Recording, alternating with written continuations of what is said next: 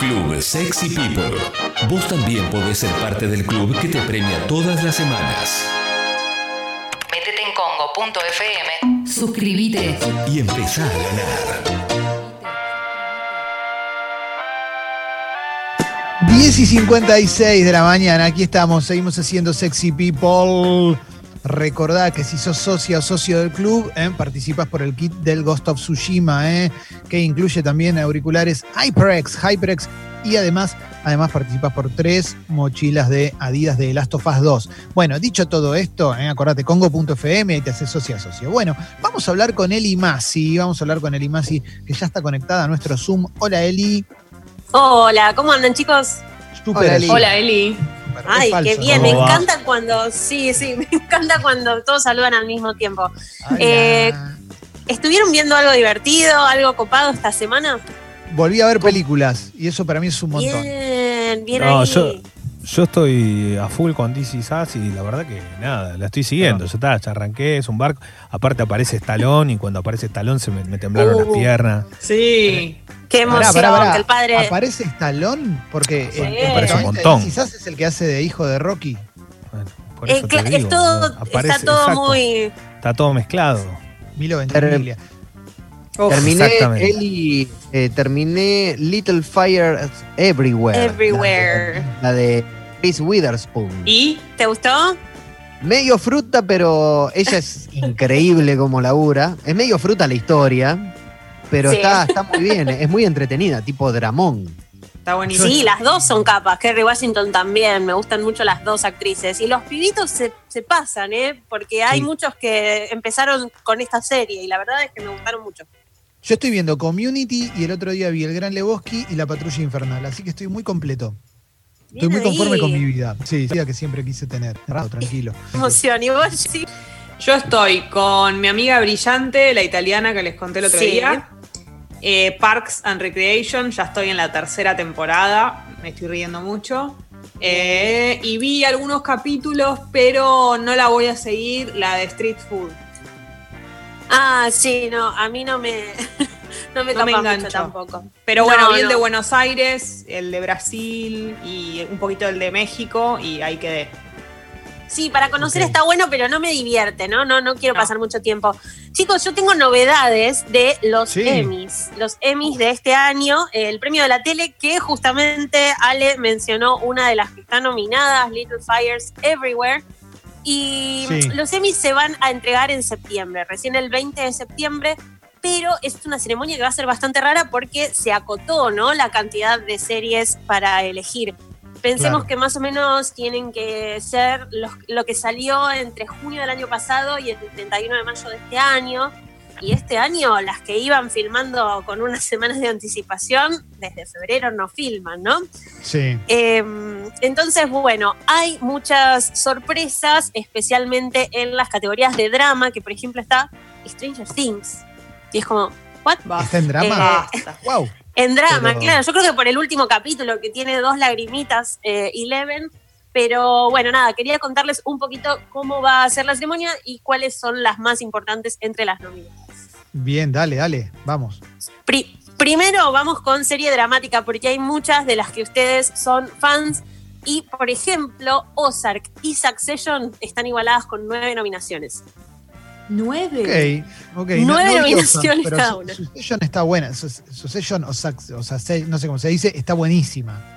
Esa es Bueno, le buena podemos serie. decir como quieran, pero es Sí. genial, está como mejor serie dramática. Hay un montón de los actores que también están nominados. eh, Brian Sí. Cox, que hace el fundador, los hijos, el sobrino, ¿no? Como que hay muchas nominaciones para mejor actor y mejores actores y actrices de reparto. Y la hija, Shiv Osioban, también está nominada, que eh, la actriz es Sarah Snook. Todas las temporadas, o sea, las dos temporadas de Succession se pueden ver en HBO y es una que recomendamos todos por acá, creo. Todo el que la vio la recomienda, ¿no? Sí, sí, sí, sí, sí. Sí, para mí está buenísima. Para mí está buenísima. Ahora, ¿Ozark la seguía alguno de ustedes? No me acuerdo. no, Yo yo la no. arranqué No, ¿no? y no, No. la seguí. Bueno, muchos la vendieron como la nueva Breaking Bad, Sí. la Breaking Bad de Netflix. Si bien la temática tiene temáticas que tocan eh, cositas parecidas, la verdad es que tiene una muy buena calidad si no la comparas con Breaking Bad. Yo la dejaría no afuera de la comparación. Eh, son tres temporadas, la próxima es la última y la van a dividir en dos partes. Y tiene mejor serie, eh, perdón, nominación a mejor serie dramática, mejor actor y actriz para los protagonistas, mejor actriz de reparto también, como que son estas series que todos actúan bien, todos la rompen y entre los guionistas, directores y todo suman un montón de nominaciones, ¿no? Bien, bien, bien, bien. Pero, ¿cu- ¿cuál es la serie que se supone que debería romper todo en una entrega de premios como esta? Y esta vez, este año, Succession, creo yo, porque la verdad está entre esas dos, pero Ozark tiene otro estilo, Succession es dramática, tiene partes de humor, de, de comedia medio negra, ¿no? Tiene toda la parte de la familia, las relaciones entre ellos, las relaciones eh, comerciales también.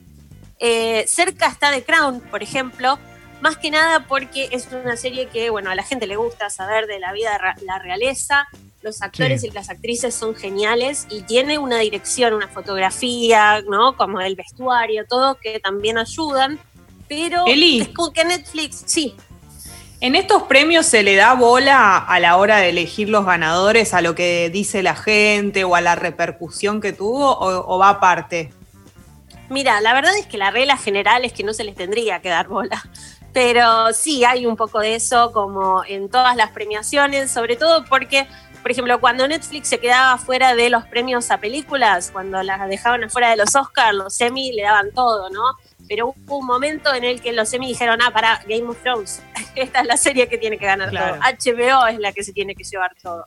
Después en la misma categoría de, de drama están Better Call Saul, que ahí leo fan.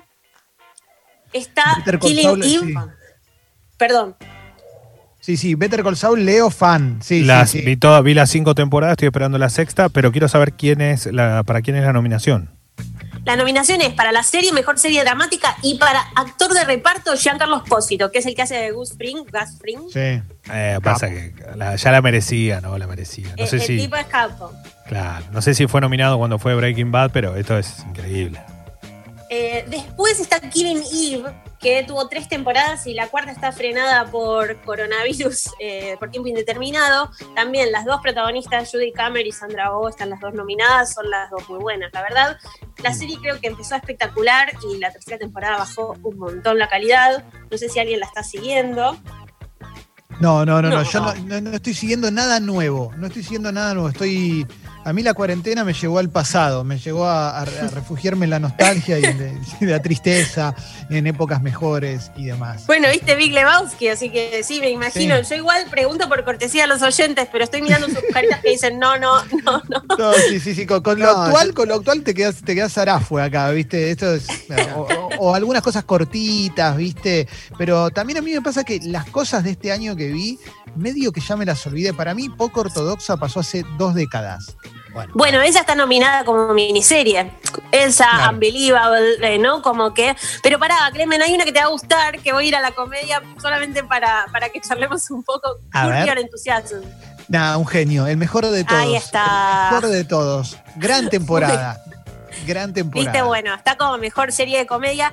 Quería mencionar Sí. también, igualmente después si quieren podemos hacer una listita para eh, que esté más ordenado, que The Mandalorian está nominada para mejor serie dramática. Y esa la vieron también. Eh, También la vi, también la vi. eh, primero, es raro, ¿no? basta- primero ba- basta. Primero basta. O sea, está buena. Está buena, a mí me pasa que está buena en los términos de lo que es la guerra de las galaxias en los últimos años, que ya es como, para un poco, ¿no? Soltémosla, dejémosla ir. Digo con todo el amor de mi infancia, pero dejémosla ir.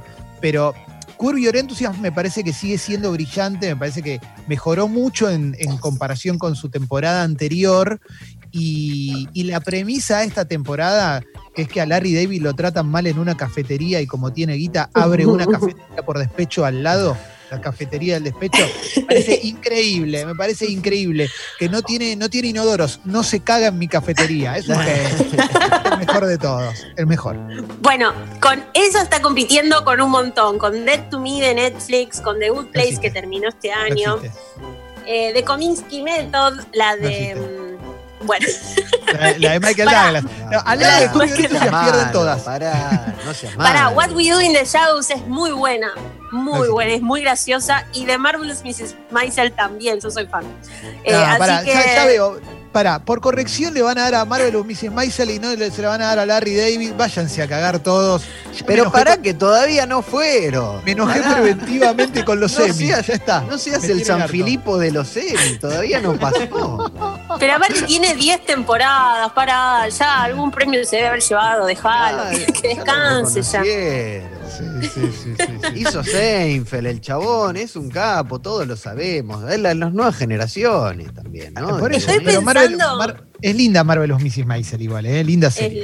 linda. Estoy pensando que podríamos hacer una edición de la columna tipo los semis del 98, que ahí seguro los Uf. cinco vimos todo, ¿no? Ahí, ahí que- está, ahí, ahí está Spin City, todas las series que veía yo, Spin City. ¿eh? Ahí está, Sí, ahí sí, está. todas. No, bueno, pero Eli, The Morning Show tiene, ¿no? Nominaciones. Bueno, sí, The Morning Show también tiene nominaciones, pero bueno. tiene nominaciones al elenco, digamos. A Steve Carell Ah. como mejor actor en drama, Jennifer Aniston como mejor actriz y después eh, también como reparto. Están Billy Crudup. Hay un montón de nominaciones para los actores y para la dirección. que Mortal justo esa la serie, ¿eh? dirección- esa está buena también. Hubo mucha gente que eh, no la vio porque era de Apple, ¿no? Como que al principio cuando Apple empezó a sacar las series era como, y esto que seguramente es para cobrar una plataforma nueva. Pero la verdad es que Apple nos dio algunas cosas muy copadas este año. Lo que pasó también por las pocas series que hay nominadas es que tuvieron que eh, nominar en mejor dirección o en mejor guion a un montón de capítulos de la misma serie, ¿no? Claro. Hay dos de The Crown, dos de Ozark, hay tres de Watchmen. Como, bueno, para un poco, tiene ocho capítulos y le nominaste tres. Mi vieja Em, se hizo fana de Crown, aprendió a usar Netflix y, y ve mucho de Crown. A mí. Ay, la amo. Sí, sí, aprendió, aprendió. Está con esa y con una de un médico inglés que no, no me sabe decir el nombre. Mientras tanto, a mí eh, The Morning Show me gustó muchísimo. Me parece que las actuaciones son muy buenas, muy, muy buenas. Me gustó que Jennifer Aniston ayer eh, puso en Instagram: Estoy muy ansiosa por elegir la máscara que me voy a poner para la ceremonia. Una genia, una genia total.